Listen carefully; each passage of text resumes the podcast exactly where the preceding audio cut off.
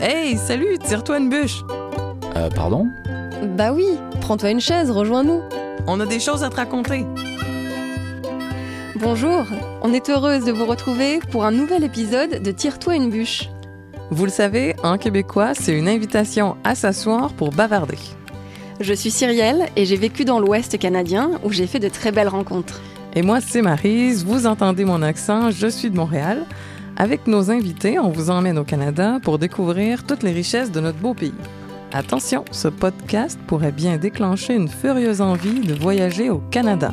Saison 2, épisode 4. Hey, t'as-tu vu notre melting pot? Un podcast de Destination Canada. Quand je demande aux gens ce qui les inspire le plus au Canada, on me parle tout le temps de l'accueil chaleureux des Canadiens et de leurs origines diverses qui se mélangent et offrent une ouverture d'esprit très appréciée des visiteurs. Le gouvernement canadien a même inscrit que l'immigration est une valeur essentielle au Canada et qu'elle reflète la mosaïque culturelle qui façonne l'identité du pays. Alors aujourd'hui, on va s'immerger dans la multiculturalité canadienne et vous souligner tout ce qu'elle offre de fascinant à découvrir lors d'un voyage. Nous avons trois invités pour vous en parler. Chantal Nadeau pour l'aspect francophone au Canada, le ministre canadien du Tourisme Randy Boissonneau pour la diversité et Sébastien Desnoyers-Picard pour le prisme autochtone. Et toi, Marise, raconte-nous comment tu vis ce bouillon de culture? Ben moi, c'est simple, hein, j'ai grandi dedans. À l'école, on avait des noms de famille de toutes les origines, mais on se posait pas trop de questions. C'était juste comme ça. Mais je me souviens des fêtes d'école ou des parties de bureau où tout le monde apporte un plat typique lié à ses origines. Donc, on a l'Amérique du Sud, l'Europe de l'Est, l'Asie et la rive sud de Montréal pour moi. la multiculturalité, ça ouvre les esprits et la curiosité.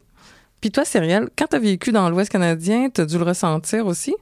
Ah ben oui, avec mes familles d'accueil, j'ai tout de suite compris l'ampleur du melting pot canadien. Ils avaient des ancêtres italiens, écossais, ukrainiens. Du coup, je me suis retrouvée à manger des pirogues à Noël.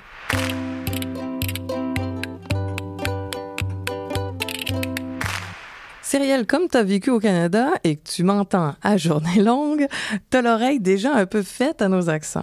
Mais j'ai quand même envie de te faire écouter des voix que j'ai enregistrées. Bonjour, je m'appelle Ariane Bérubé, je viens des îles de la Madeleine au Québec, une superbe île en plein milieu du golfe Saint-Laurent. Bienvenue à tous. Bonjour, mon nom est Annick Robichaud-Bartlin. Je suis acadienne qui actuellement habite dans une région anglophone, mais maintenant dans une ville complètement bilingue à, à Moncton, Nouveau-Brunswick. Bonjour, moi je m'appelle Mélanie Gamache et puis moi je partage la culture métisse. Moi j'habite à Saint-Geneviève, Manitoba. T'as entendu la différence entre le français du Québec, celui du Nouveau-Brunswick puis du Manitoba? C'est marrant comme les Français ne soupçonnent pas la variété d'accents francophones au Canada, alors qu'en France, on entend bien la différence entre un Marseillais, un Corse ou un Alsacien.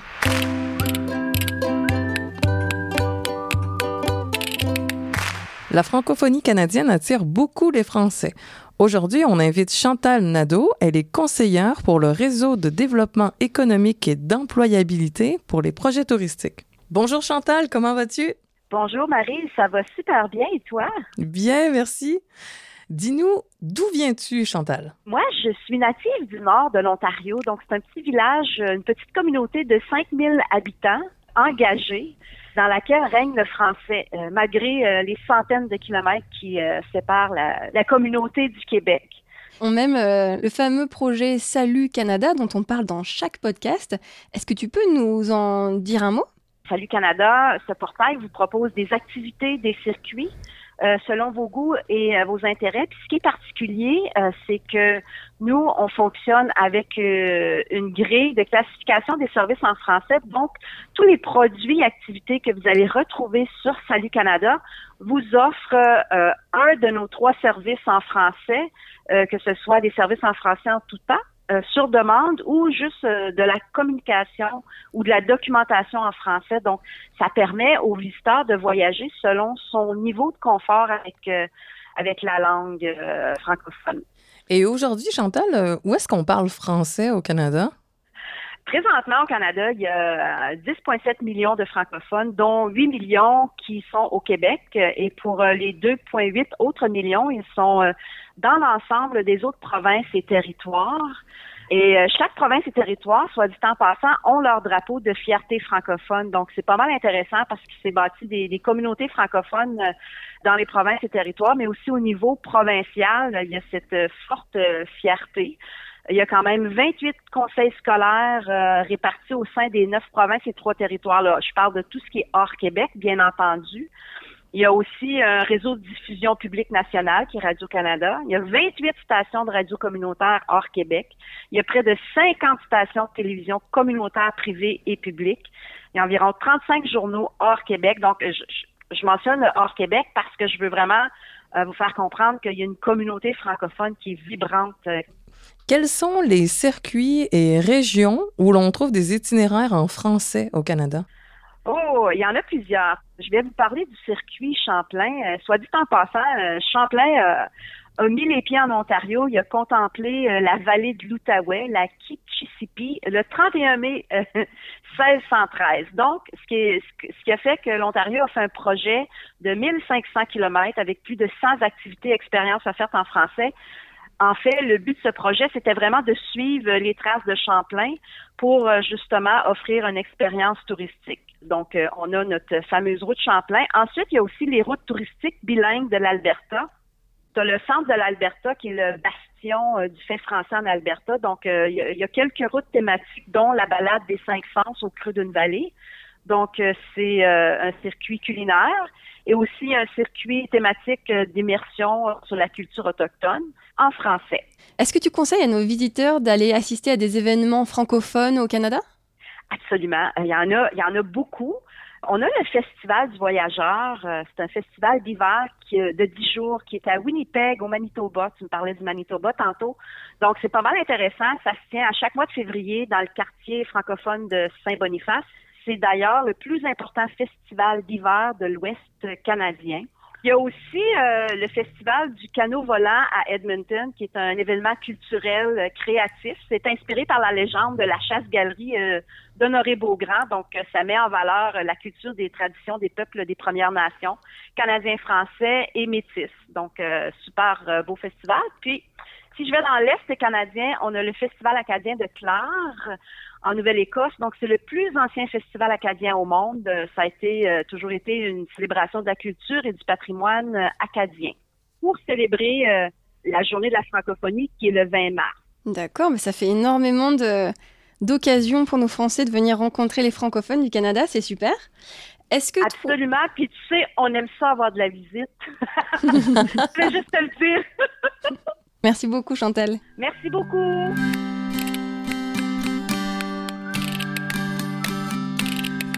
Aujourd'hui, nous avons le plaisir d'accueillir le ministre canadien des Finances et du Tourisme, l'honorable Randy Boissonneau.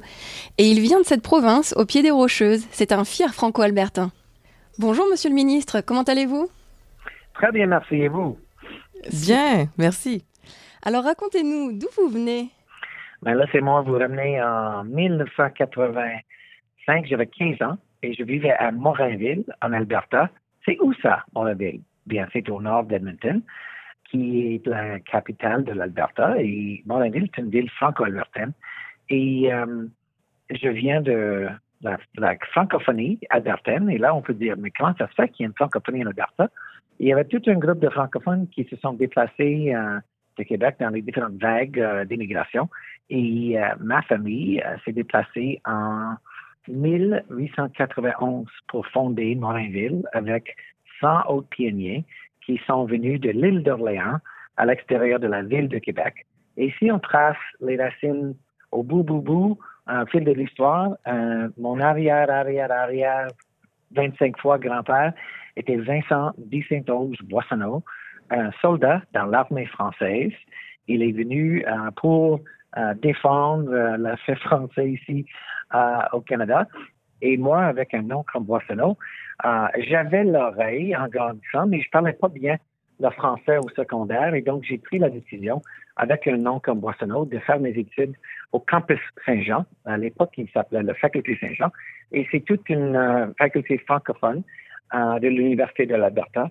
Et j'ai pu vraiment travailler le français. Et en ce faisant, j'étais capable d'être guide parlementaire On sait que la diversité est fondamentale pour l'identité et le patrimoine canadien. Quelles sont les cultures les plus présentes au Canada d'un océan à l'autre? C'est complètement un mélange de personnes de travers le monde. Je pense qu'on a des personnes de plus que 200 pays qui euh, se sont installées ici au Canada. Et euh, avant 1967, c'était vraiment une immigration plus blanche, des gens de plus, plus si on peut dire. Et après euh, 67, on a beaucoup ouvert nos politiques vers le monde. Donc, on parle des gens de l'Asie-Pacifique, on parle des gens de l'Afrique, on parle des gens de l'Amérique centrale. Et je pense que c'est dans le dernier recensement qu'on a vu que 25% des Canadiens sont nés ailleurs dans le monde et maintenant sont des fiers Canadiens. Et euh, pour nous, euh, cette diversité fait notre force. Je pense que on sait tous que la diversité, c'est un fait. On le voit dans la biodiversité. Mais la décision d'avoir un pays en pluraliste, ça, c'est une décision. Il faut le travailler. Et ça, c'est pourquoi nos politiques de multiculturalisme, de célébrer les différents euh, festivals, de, de, tous ces gens, de vraiment euh, encourager ces gens de, de, de faire leur plein épanouissement ici au Canada, ça fait la force. Et je parle aussi de la diversité, euh, euh, pas seulement d'origine, de, mais de foi, d'orientation sexuelle le Canada a tout ce que le monde peut, euh, voir. Et si on commence par les grands espaces et les aventures à plein air, vous aurez euh, des, vacances à faire euh, pour le restant de vos vies. on a le pays qui possède le plus long littoral au monde avec plus que 243 000 kilomètres carrés et on est bordé par trois océans. Et pour les amateurs de nature et de sport, ben, regardez, nous sommes à la hauteur. On a la destination de ski international de premier plan avec et on les, a comptés. On les, a numérotés 294 stations de ski et plus de 4000 kilomètres de pistes. Et si on parle des parcs nationaux, on a 48, on a 19 réserves de biosphère de l'UNESCO, 5 géoparcs mondiaux de l'UNESCO et le plus long sentier de randonnée du monde, plus que 28 000 kilomètres. Et si on regarde les expériences d'Autochtones Atlantiques, le Canada est vraiment prêt avec plus que 1900 entreprises qui sont, qui, qui sont, qui ont été bâties par des personnes autochtones. Merci beaucoup pour cette présentation, Monsieur le Ministre. On était vraiment ravis de vous avoir avec nous aujourd'hui. Est-ce qu'il y a une dernière chose que vous souhaitez partager avec nos auditeurs? Ben, Je pense que ce que je peux vous dire, c'est que vous n'allez jamais oublier votre expérience ici euh, au Canada et que aussi on a un pays qui est très, comment je peux le dire, très accueillant. Si je parle de, des gens qui travaillent dans notre secteur du tourisme, on parle des, jeunes, on parle des femmes, on parle des gens qui sont récemment arrivés au Canada, on parle euh, de la communauté euh, euh LGBT, LGBTQ2+. C'est vraiment des gens qui veulent, qui sont des ambassadeurs du Canada. Et quand vous venez au Canada, vous allez avoir une expérience inoubliable. Et je sais que vous allez partager ça avec, avec vos familles, vos amis. Et ils, ils vont vouloir venir ici, tenter, expérimenter c'est quoi ce Canada euh, parce que je sais qu'on a bâti quelque chose de très spécial ici. On veut le partager avec le monde. Merci énormément, Monsieur le ministre. Et euh, on va pouvoir euh, partager toutes ces belles informations avec nos auditeurs. Merci de nous avoir consacré quelques minutes. Merci beaucoup. À la prochaine.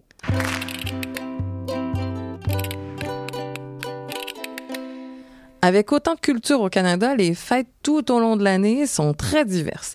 Si on fait un petit tour des célébrations multiculturelles les plus marquantes au pays, qu'est-ce qui vient aussitôt à l'esprit, toi, Cyrielle? La fête du Canada, Canada Day. Ça se tient les 1er juillet et tout le pays célèbre son vivre ensemble en blanc et en rouge avec des parades, des spectacles, des repas de quartier, des barbecues et même des concerts mais j'avais aussi été surprise par l'importance que prennent les traditions celtiques. Par exemple, le 17 mars pour la Saint-Patrick, ou tout l'été avec les Jeux des Highlands. J'avais des amis qui faisaient de la danse celtique et un autre qui jouait de la cornemuse. Ben oui, au Canada, on est aussi heureux de participer aux fêtes des autres communautés. D'ailleurs, est-ce que tu sais que la communauté indienne est celle en plus forte progression au Canada? La fête des Lumières, Diwali, est très suivie à l'automne, que ce soit à Toronto, Vancouver ou Calgary.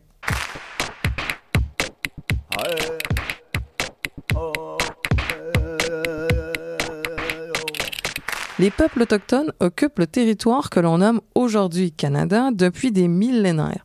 Le deuxième plus grand pays au monde et depuis sa création une terre d'accueil. Pour clore cet épisode, notre ami Sébastien Desnoyers-Picard, qui est vice-président de l'Association touristique autochtone du Canada, va nous parler de l'importance du multiculturalisme pour les Autochtones au Canada. Bonjour Sébastien. Oui, oui, bonjour mademoiselle, comment allez-vous aujourd'hui? Bien, merci et toi? Ah, ça va super bien. Seb, est-ce que tu pourrais nous parler de la diversité des cultures et nations autochtones au Canada? Ben oui, absolument. Ça va me faire grand plaisir parce qu'au Canada, on est vraiment choyé. On est choyé d'avoir trois cultures qui sont très distinctes. Donc, euh, pour nous, quand on parle de tourisme autochtone, c'est du tourisme qui inclut, en fait, trois nations. La nation des, des Premières Nations, qui est, euh, représente à peu près 635 communautés à travers le pays un peu plus de 50 différentes langues autochtones qui sont parlées, 50 dialectes de langues. Donc, il y a vraiment une belle diversité, justement, même à l'intérieur des Premières Nations. On a aussi les Inuits, qui sont une nation qui est quand même indépendante, mais toujours autochtone, donc qui représente beaucoup plus le, le nord du Canada. Et notre troisième nation, en fait, ce sont les descendants des euh, souvent des d'une lignée autochtone avec qui a été métissée avec des Français ou des Anglais et euh, qui forme vraiment notre troisième nation, qui représente à peu près aussi une soixantaine de communautés. Et toi, Seb, tu viens de quelle nation? Tu veux bien nous dire une phrase dans ta langue? Ben oui, absolument. Je peux vous dire euh, Kwekwe, euh, Indio.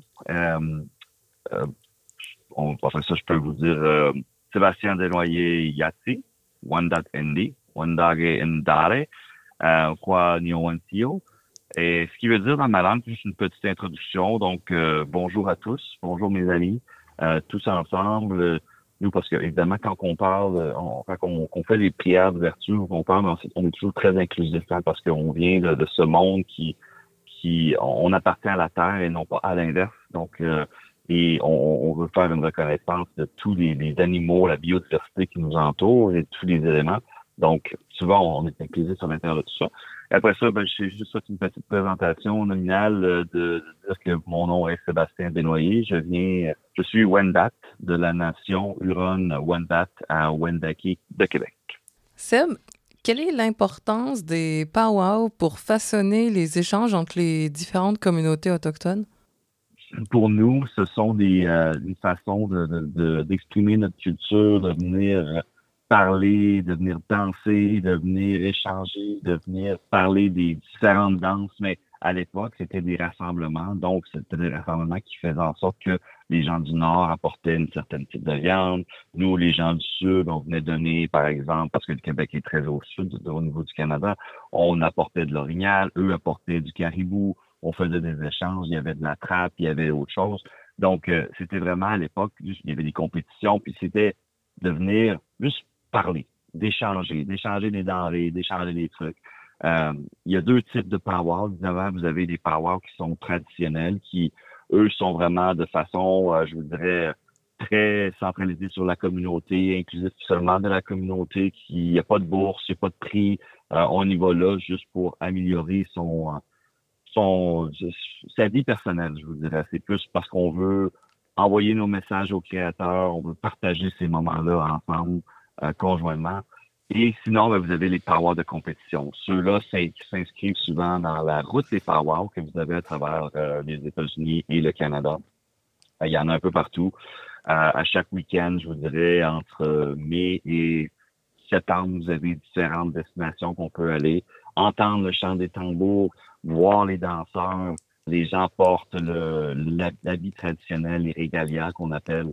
Et c'est pas un costume. Je veux juste faire attention. Ce ne sont pas des costumes. On se costume pas en indien, en autochtone. C'est non.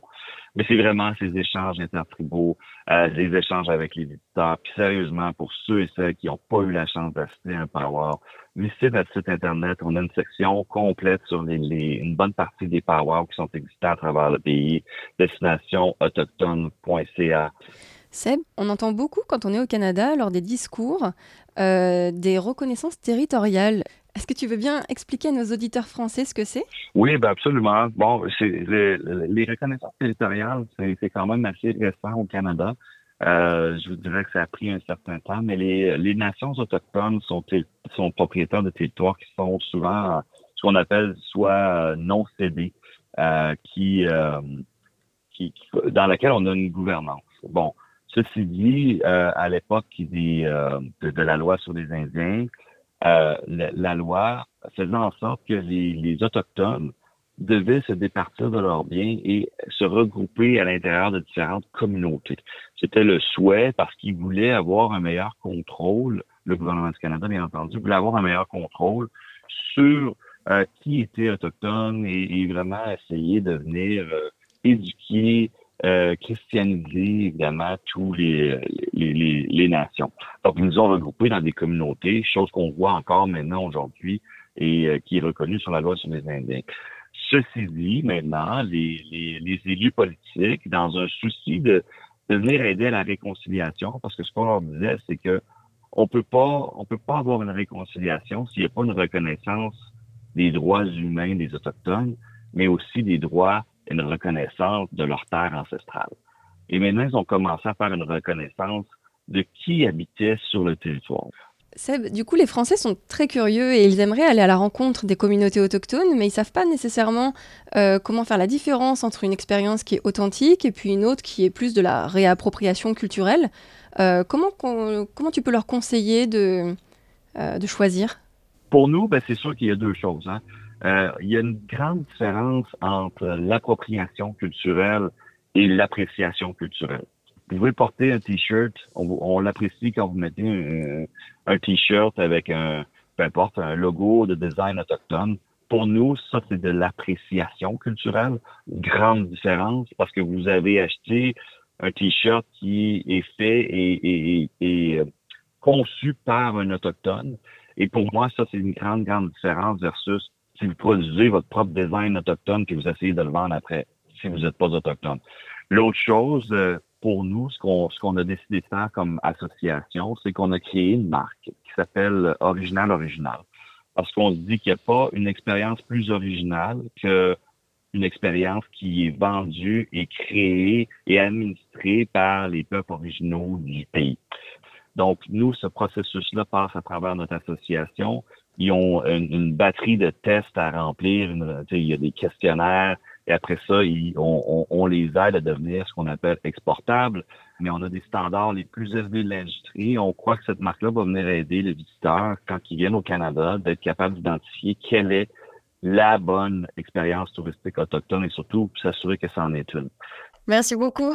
Merci, Sam. Le podcast Tire-toi une bûche est fini pour aujourd'hui. Merci pour votre écoute. On espère que cet épisode vous a plu. Pour planifier votre voyage au Canada, visitez le site de l'Office de tourisme canadien explorercanada.fr et direction salutcanada.ca pour découvrir les activités en français au Canada. Si vous avez aimé, abonnez-vous à notre podcast sur les plateformes comme Castbox et Apple Podcast et notez-le. Pour cette deuxième saison, continuez à nous laisser vos commentaires, puis surtout, parlez-en autour de vous. Merci, et, à, la prochaine.